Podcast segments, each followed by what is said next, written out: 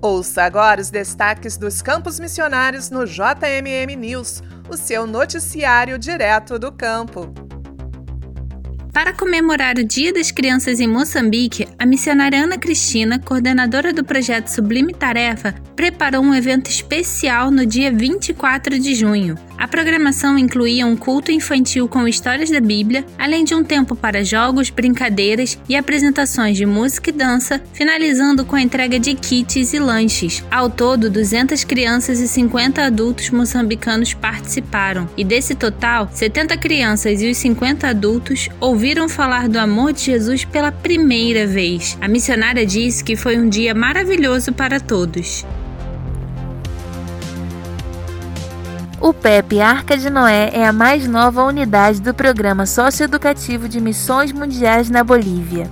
Ele acaba de nascer na cidade de Cochabamba, alcançando 17 crianças que serão acompanhadas durante este ano.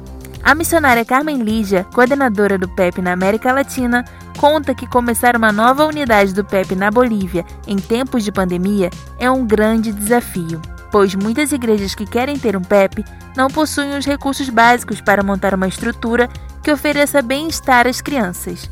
Mas sabemos que o PEP não é nosso, é de Deus. Atualmente são 11 unidades do programa socioeducativo em funcionamento no país, sendo alguns de maneira presencial, outros semipresencial ou virtual. O funcionamento das unidades é decidido de acordo com o grau de avanço da Covid-19 em cada cidade. Mas, independente das circunstâncias, Missões Mundiais continua firme, vivendo o poder de transformar na Bolívia. Missionária Camila Marques, que coordena o projeto Lar da Paz no sul da Ásia, contou aos seus adotantes sobre a experiência de fazer promoção missionária através da internet. Com a pandemia, os missionários de missões mundiais têm percorrido o Brasil por meio de videoconferências, o que tem permitido falar sobre tudo o que está acontecendo nos campos a um número bem maior de pessoas. E Camila diz que as crianças do projeto aproveitaram o mês de junho, quando estiveram de férias escolares, para aprender um pouco mais a usar as redes sociais para anunciar o poder transformador de Jesus. Elas também estão aprendendo a usar a internet para melhorar o seu desempenho nos estudos.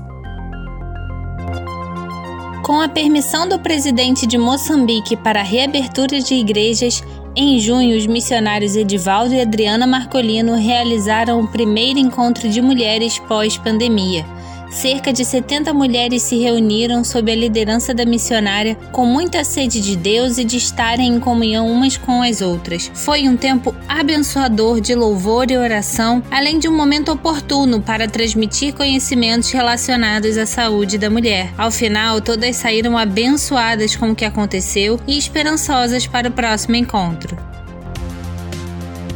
E o pastor Igor Oliveira, um dos coordenadores missionários na Ásia, relata a ação de um grupo de missionários num dos mais antigos e famosos cemitérios em Manila, a capital das Filipinas. Isso mesmo, centenas de pessoas moram lá em meio aos imponentes mausoléus de autoridades e pessoas que um dia foram famosas, e também de tumbas mais comuns. Uma comunidade inteira se formou dentro desse cemitério as pessoas lá vivem sem água encanada e sem eletricidade, com condições sanitárias e sociais muito precárias. Os obreiros asiáticos tentam levar amor, cuidado e atenção àquelas famílias. No final do ano passado, chegaram a preparar uma celebração de Natal com mensagem da palavra, atividades e presentes para cerca de 600 crianças.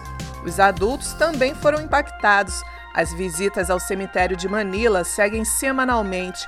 Em algumas ocasiões, os obreiros distribuem kits de higiene pessoal às famílias que ali vivem. Pastor Igor pede orações pela transformação de corações para que a graça do Pai seja manifestada em meio àquelas pessoas. Ele agradece a Deus pela vida de cada obreiro do centro missionário que dedica o seu tempo no cuidado dos necessitados.